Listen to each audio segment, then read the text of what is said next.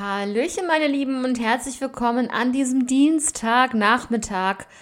Und äh, ja, zu Time for Crime natürlich. Es ist wieder Zeit für eine neue Folge.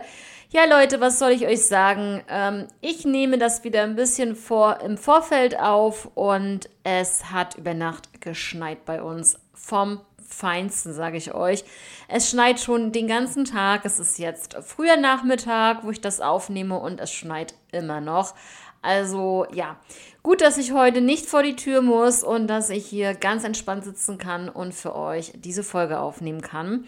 Und auch noch weitere natürlich. Ähm, ja, deswegen habe ich mir so den Nachmittag dafür so ein bisschen freigeschaufelt. Ja, ähm, äh, ja. Auf jeden Fall gehen wir heute in dem ersten Fall in die USA und im zweiten Fall sind wir dann in Australien. Und ja, ich hoffe, euch geht es gut. Ihr habt ein schönes Wochenende gehabt und einen schönen Start in diese Woche. Und ähm, ja, dann würde ich einfach sagen, wir starten sofort in den ersten Fall. Und äh, ja, das natürlich richtig schön eingemurmelt, sage ich euch. Was Warmes zu trinken. Ich habe einen leckeren Kaffee und ja, dann kann es jetzt losgehen.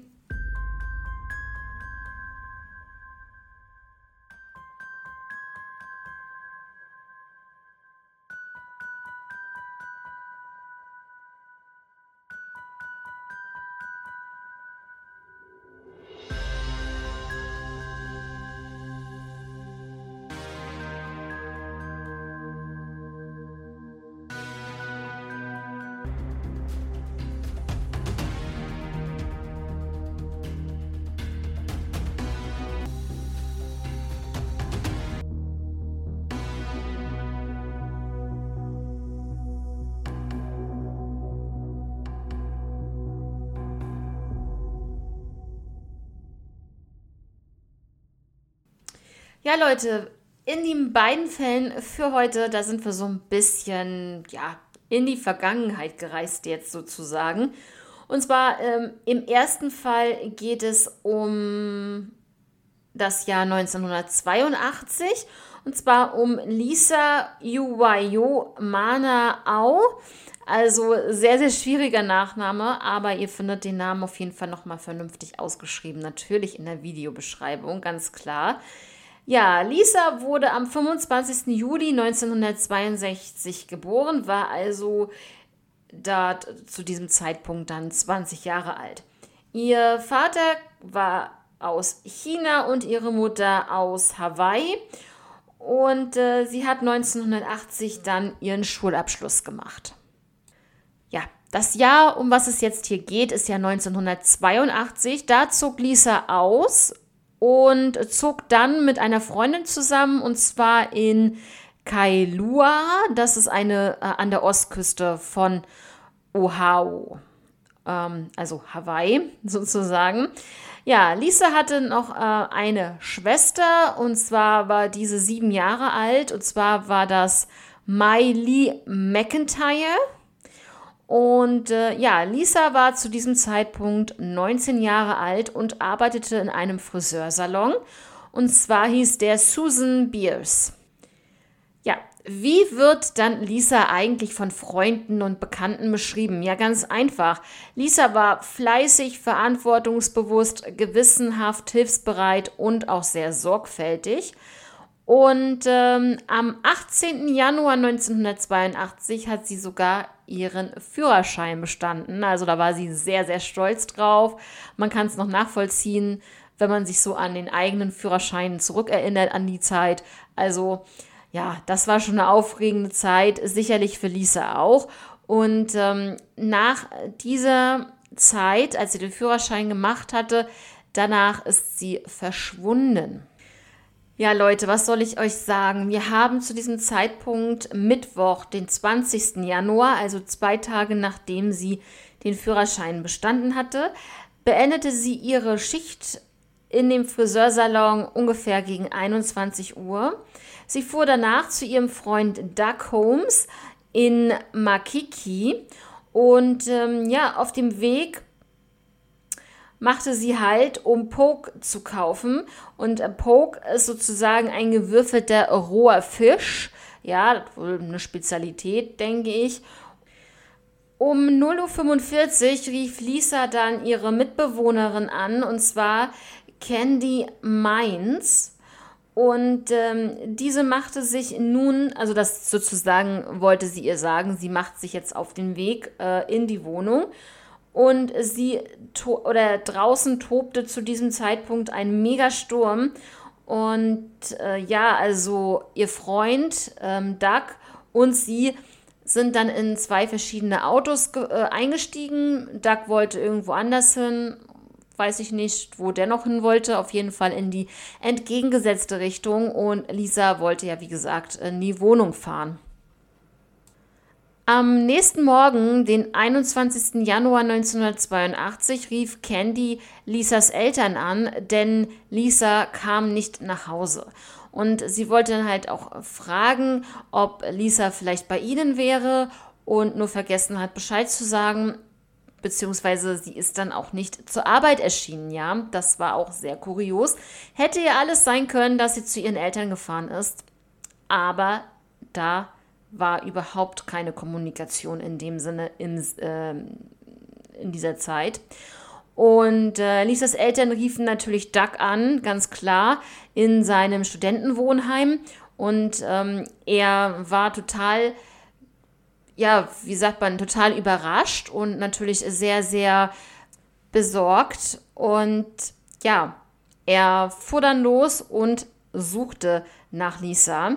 Um 14.30 Uhr fand er dann Lisas Auto, den 1976er Toyota, an der Seite des Pali Highways stehen. Man muss dazu sagen, es ist wirklich eine sehr komische Situation gewesen, wenn man dieses Auto da hat stehen sehen, denn ungefähr 300 Fuß von einer, also von einer Telefonzelle stand dieses Auto nur entfernt. Ja, also wenn sie wirklich eine Panne zum Beispiel gehabt hätte, dann hätte sie doch auch dahin gehen können, um dementsprechend Hilfe zu rufen. Es war nur eine Meile von ihren Eltern entfernt und zwei Meilen von ihrer Wohnung entfernt. Also wirklich alles sehr, sehr überschaubar. Zu dem Zeitpunkt, ähm, ja, man weiß, okay, ein Sturm hat da gewütet und dann eine Meile oder zwei Meilen sozusagen ähm, nach, zu Fuß nach Hause zu gehen, egal zu wem, zu sich oder zu den Eltern, könnte schon schwierig sein, kann ich mir gut vorstellen. Und dann muss man auch sehen, ähm, trotzdem, dass halt in der Nähe diese Telefonzelle war. Und ähm, ja, gut, Frage ist, hat sie es gewusst? Ist sie vielleicht äh, in die andere Richtung gegangen und nicht, äh, wo die Telefonzelle war? Sonst wäre sie an der Telefonzelle vorbeigekommen. Das ist so die Frage, die noch im Raum steht. Also, äh, wie gesagt, es gab auch mehrere Merkwürdigkeiten. Da würde ich jetzt einmal dazu ähm, was sagen, die da aufgetreten sind. Und zwar Lisas Handtasche. Diese lag auf dem Fahrersitz und war komplett trocken, Leute. Trocken. Ja, und ähm, was man dann halt wusste, ist ganz klar, bei diesem Sturm hat es geregnet und so weiter, aber wenn man sich mal überlegt, Handtasche liegt auf, Fahrer, auf dem Fahrersitz und ist trocken. Und der Fahrersitz, Leute, war komplett nass, weil das Fenster heruntergekurbelt war. Dann ist die Frage, die doch wieder mal aufkommt, what the fuck, was ist mit der Handtasche? Warum ist die Handtasche nicht nass? Das ist wieder so echt, ähm, ja, das will einen irgendwie nicht so wirklich in den Kopf, ja. Und äh, im Inneren waren sogar, dadurch, dass dieses Fenster runtergekurbelt war, mehrere Zentimeter Wasser äh, ja, zu finden, also so im Fußraum des Autos. Also es ist schon heftig gewesen. Und äh, da eine trockene Handtasche überhaupt zu finden, ist echt bemerkenswert und sehr, sehr für mich, ganz ehrlich Leute, sehr gruselig. Und äh, ja, die Handtasche war nach dem Regen, wo dort äh, platziert worden, geht man davon aus. Und was auch interessant war, auch wenn Doug zum Beispiel das Auto gefunden hat und äh, die Polizei auch angerufen hat und die kamen auch dorthin und haben das so alles vorgefunden, alles okay. Aber Duck hatte ganz, ganz komische Kratzer im Gesicht, als wenn er, als wenn es einen Kampf gab und eine Person sich gewehrt hat. Ihr könnt euch ja schon denken, wen ich meine, aber das lassen wir jetzt erstmal so noch im Raum stehen.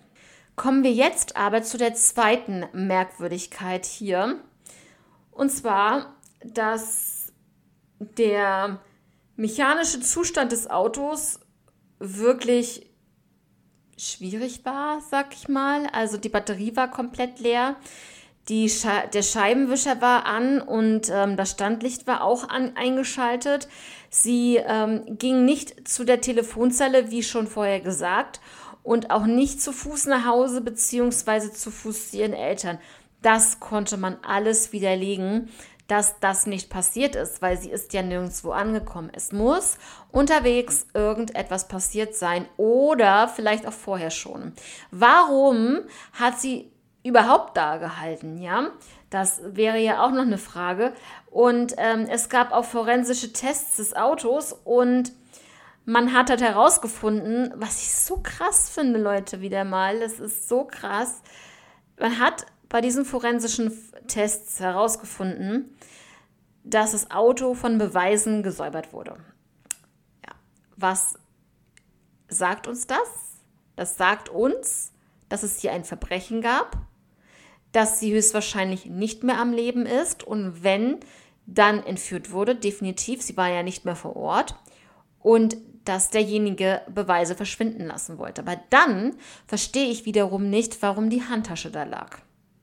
Warum hat der äh, Täter oder die Täter die Intention gehabt, diese trockene Handtasche dahin zu legen? Das ist auch eigenartig. Ja, also es wurden ungefähr 150.000 Flyer verteilt. Ja, das muss man sich auch mal reinziehen, wie viel das überhaupt ist. Und ähm, ja, am 31. Januar 1982 wurde dann ihre Leiche gefunden. Und zwar drei Meilen von der Wohnung der Schwester ihres Freundes entfernt. Ja, jetzt weiß ich es auch wieder. Denn ähm, ich habe euch ja vorhin gesagt, dass die beiden zusammen ja losgefahren sind und ihr Freund, also der Duck, ist ja auch weggefahren. Ja, der ist nach Hause gefahren. Genau, die hatten sich ja bei der Schwester getroffen von Duck. So war es nämlich. Das hatte ich auch ganz äh, vergessen, Leute. Sorry. Ähm, genau, auf jeden Fall äh, drei Meilen von dieser Wohnung, wo die beiden losgefahren sind, da wurde in einer Schlucht ihre Leiche entdeckt.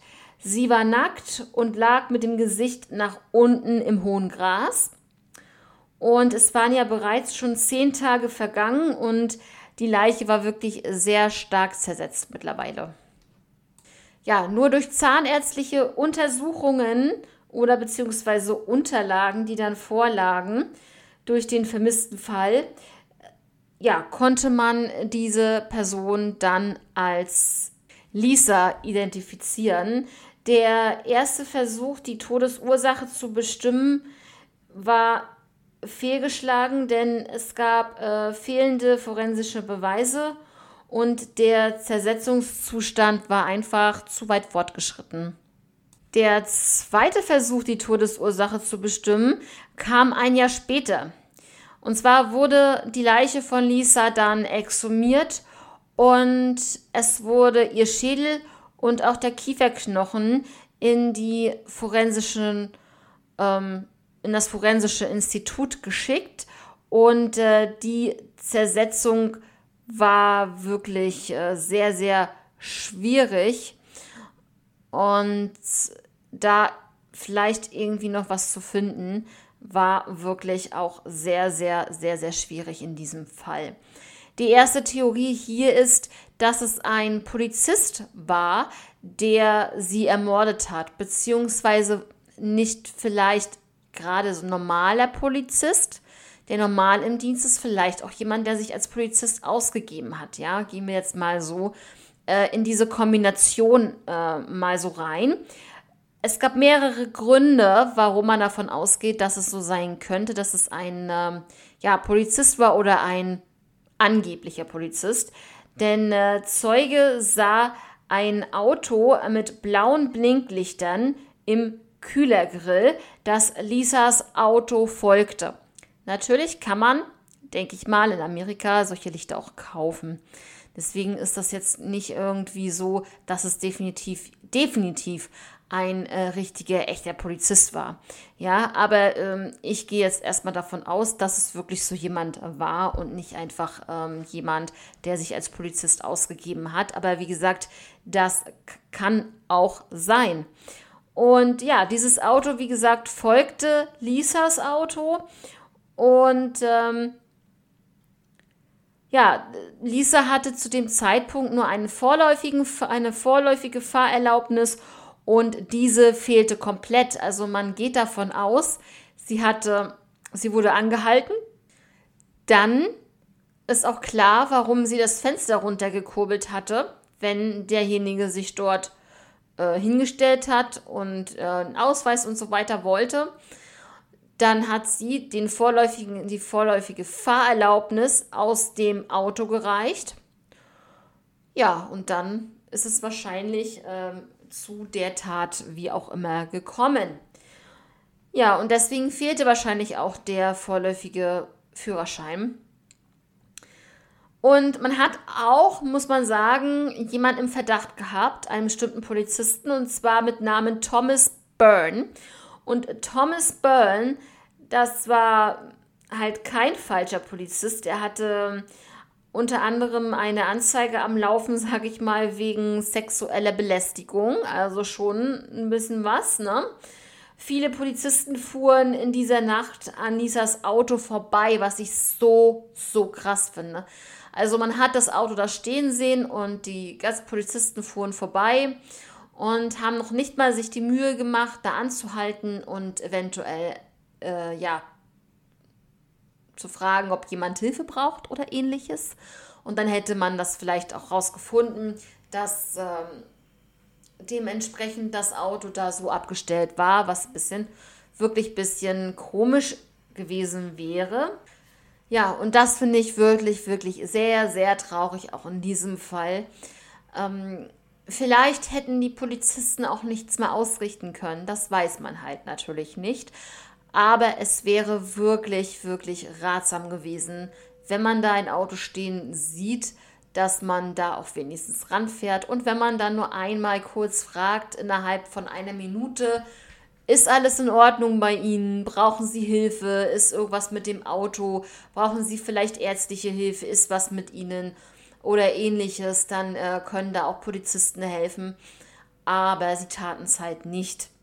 Und ja, einmal zu Thomas Byrne nochmal, der Polizist. Er verklagte einen Fernsehsender und den Polizeichef von Honolulu und einen Ermittler. Also diese drei, äh, nicht Personen, also ein ganzer Fernsehsender wurde verklagt, äh, ein Ermittler und wie gesagt der Polizeichef. Und ähm, ja, aufgrund von ähm, vom falschen, fälschlicher, fälschlichen Verdachtes. Und ähm, hatte die dann auf 20 Millionen Dollar verklagt, aber das Verfahren wurde eingestellt. Also da ist nichts weiter bei rausgekommen, so wie man sagt. Ja, Lisas Eltern haben eine Zivilklage gegen die Polizei eingereicht und die ähm, polizeiliche Pflicht, ähm, Autofahrern zu helfen und nicht an ihnen vorbeizufahren, ähm, war dann sozusagen hier im Raum. Und dieses Verfahren haben sie aber auch verloren. Also ich finde das wirklich, ähm, für mich ist es ein Skandal, wirklich, dass man dann noch vor Gericht geht und dass man dann äh, kein Recht bekommt, dass es sein darf, dass die Polizei daran vorbeifährt. Aber Leute, wenn die im Einsatz sind, ja, irgendwo hin müssen, dann kann ich das nachvollziehen, dass sie erstmal zu ihrem Einsatzort müssen. Aber es gab sogar Polizisten, die sind an dem Auto von Lisa mehrere Male vorbeigefahren. Ja, also die haben dann Streife, sind dann Streife gefahren, sind hingefahren, dann kamen sie wieder zurück, da stand das Auto ja immer noch. Aber keiner macht sich da Gedanken. Ne? Es ist un unfassbar. Aber ich denke mal, das ist nicht nur in den USA so. Ich glaube, das ist auch in anderen Ländern und äh, höchstwahrscheinlich auch hier in den westlichen Ländern ähm, zu finden. Man sagt ja so im westlich, in den westlichen Ländern, ja. Also, äh, die zweite Theorie ist, dass es ein Serienmörder war. Und zwar gibt es den Hol äh, Honolulu Strangler. Das werde ich auch nochmal ähm, besprechen, einmal vorstellen. Den habe ich auch schon auf dem Schirm. Das wird auch in naher Zukunft ein Fall auf jeden Fall werden. Sehr interessant. Und man geht davon aus, dass es sein könnte, dass Lisa auch Opfer dieses Serienmörders geworden ist. Und ähm, ja, das könnte sein zu dem Zeitpunkt, dass sie sogar eines der ersten Opfer war.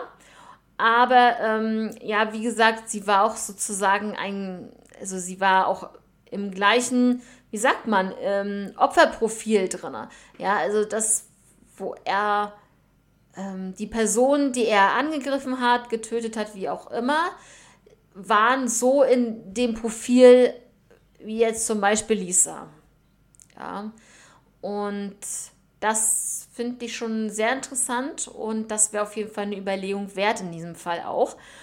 Die dritte Theorie ist, dass es einfach ein Freund von Lisa war, beziehungsweise der Freund, also Douglas. Ja, also Doug ähm, hätte es sein können.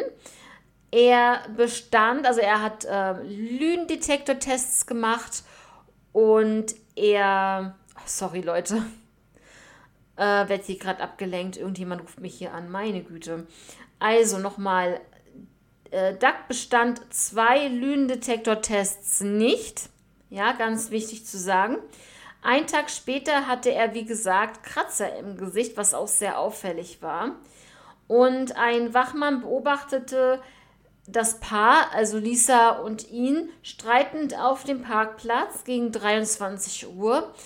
Und ja. Ein, eine Zeugin sah um 2.30 Uhr ein Auto an ihr vorbeifahren und die Beifahrerin, ähm, da hat sie dann halt gesehen, dass der Kopf fiel, also der fiel nach hinten und ähm, diese Person wirkte bewusstlos. Das finde ich bemerkenswert, dass man mitten in der Nacht sowas beobachten kann, wenn ein Auto an einem vorbeifährt dass das möglich ist, finde ich schon wirklich sehr, sehr, sehr, sehr bemerkenswert, Leute. Wirklich sehr interessant. Aber Leute, was noch viel, viel interessanter ist, oh mein Gott, warum hat er den zweimal den Lügendetektor-Test nicht bestanden? Das ist, also entweder war er wirklich sehr, sehr aufgeregt, weil man hört ja so, wenn man ein bisschen aufgeregter ist, dann kann es sein, dass das äh, Gerät ein bisschen ausschlägt und so und dass man dann angeblich gelogen hätte. Und äh, ja, also ich empfinde es so, seitdem ich von diesen Lügendetektor-Tests weiß, also als Kind ja schon das mitbekommen, dass es sowas gibt, muss ich euch ganz ehrlich sagen, ich glaube daran. Ich glaube, dass es auch funktioniert. Natürlich kann es sein, wenn jemand äh, aufgeregt ist, dass das ausschlägt und so weiter und dass es ein bisschen, naja, was heißt bisschen, dass es halt verfälscht wird. Das kann natürlich sein. Aber ich glaube schon und ich denke auch, dass es gut ist, wenn man sowas vor Gericht verwendet.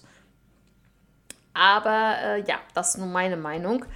Und ähm, ja, also diese Zeugin, die das gesehen hat, äh, mit der bewusstlosen Person auf dem Beifahrersitz und dem Auto, welches sie überholt hatte, die hat ähm, ja Fotos bekommen von Personen und sollte die dann halt identifizieren, wer könnte da am Steuer gesessen sein.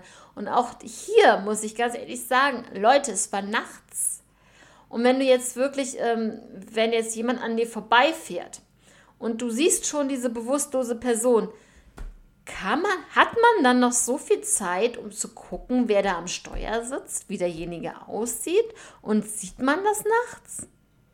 Wenn überall irgendwelche Lichter an sind von weiß ich nicht was. Also ich, ich, ich empfinde das als sehr schwierig, aber es kann natürlich alles sein. Jedenfalls hat sie halt sehr viele Fotos bekommen, um diese Person zu identifizieren und es war Duck. Es soll angeblich ihrer Meinung nach Duck gewesen sein, der dieses Auto fuhr. Er ja, es gab aber kein Motiv. Was war das Motiv, wenn es so gewesen wäre? Sie war nicht schwanger, das äh, hat man auch rausbekommen durch irgendwelche ähm, Analysen. Sie hatte keine Geldprobleme, sie hatte keine Affären. Was sollte sein Motiv gewesen sein? Ja.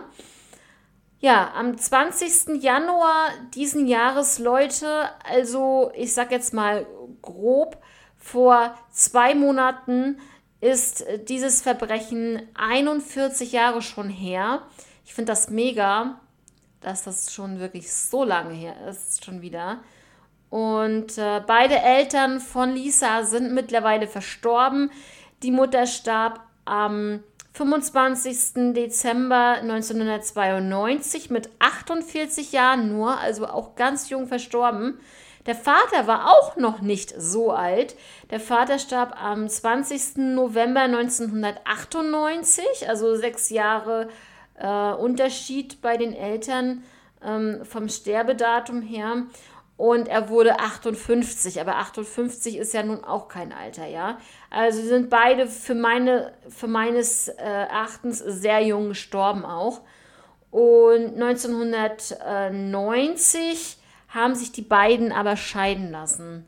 Ja, also sie waren dann sozusagen, ja, nachdem das passiert ist, nachdem ihre Tochter da aufgefunden wurde im Jahr 1982, waren sie noch acht Jahre zusammen und dann, ja, also äh, ob das jetzt daran lag, dass sie nicht mehr damit klarkamen mit den Gedanken, dass ihre Tochter umgebracht wurde und nicht mehr richtig damit zurechtkamen und dann auch nicht mit der Beziehung, das sei mal dahingestellt, das weiß, kann ich nicht sagen. Aber ähm, es gibt halt Beziehungen, die daran echt zerbrechen ich kann es mir sehr, sehr gut vorstellen, weil jeder Mensch trauert für sich ähm, anders. Ja, da trauert vielleicht ein Mann eher so in sich, in sich gekehrt, tief in, tief in seinem tiefsten Inneren, im Herzen. Sein Herz ist gebrochen, ja. Und ähm, Frauen, sag ich mal, trauern dann vielleicht auch wirklich so öffentlich und offensichtlich und sie zeigen das. Natürlich ist es wichtig, äh, die Gefühle zu zeigen. Das ist ganz klar, weil so in sich hineinzufressen, ist es nie gut. Egal was es ist, ob man jetzt trauert um einen geliebten Menschen, so wie in diesem Fall, der ermordet wurde, oder ob es äh, irgendwas anderes ist. Ähm, es, ich kenne das von mir, von damals, nichts in sich hinein zu fressen, sondern wirklich mit Freunden, Familie darüber reden. Weil das ist echt das Beste. Das muss einfach raus. Es muss raus. Weil ansonsten hast du immer ein Kloß im Hals und hast du immer diese Gedanken. Und ähm, das tut dir halt nicht gut, ja. Ja, nun mal einmal das dazu. Also, wenn ihr mal irgendwas verarbeiten wollt und so, ne, also ich hoffe, ihr geht dann wirklich zu jemandem, den ihr da echt ähm, vertraut und mögt und ähm, den ihr euch da anvertrauen könnt. Das ist wirklich sehr, sehr wichtig. Egal, ob das jetzt in der Schule ein Lehrer ist oder so oder ähm, Direktor vielleicht oder so, wenn man jetzt keinen speziellen Lehrer hat, den man, mit, mit dem man darüber sprechen möchte oder wirklich eine gute Freundin. Also man muss es ja nicht mit der Familie besprechen, aber es muss irgendwie raus, Leute. Wirklich. Es gibt ja natürlich auch solche Hotlines ähm, ne, wo man anrufen kann und sich da äh, ausquatschen kann und auch beraten lassen kann. In wa was für eine Hinsicht, also es ist völlig egal, in was für ein Thema es kann auch sein, dass das Haustier verstorben ist oder ne, solche Sachen. Oder man hat, äh, wenn man jetzt in der Schule ist, man hat, äh, man steht kurz davor, nicht versetzt zu werden und man hat tierisch Angst davor, den Eltern das zu sagen. Es gibt ja auch solche Sachen. Es ist ja nicht, hat ja nicht, nicht nur was damit äh, zu tun, dass man jetzt so eine Trauer empfindet, so wie hier, dass jemand verstorben ist. Es gibt ja auch natürlich noch ganz andere Phasen im Leben, wo man aber wirklich Angst hat, darüber zu sprechen, ganz klar. Ja, Leute, das jetzt erstmal dazu. Und jetzt kommen wir zum zweiten Fall. Ähm, nach Australien gehen wir hier. Und hier geht es auch um einen Mord. Und zwar der Mord an Denise McGregor aus dem Jahr 1978. So, also wie gesagt, im zweiten Mordfall geht es um den Fall aus Australien von Denise McGregor aus dem Jahr 1978.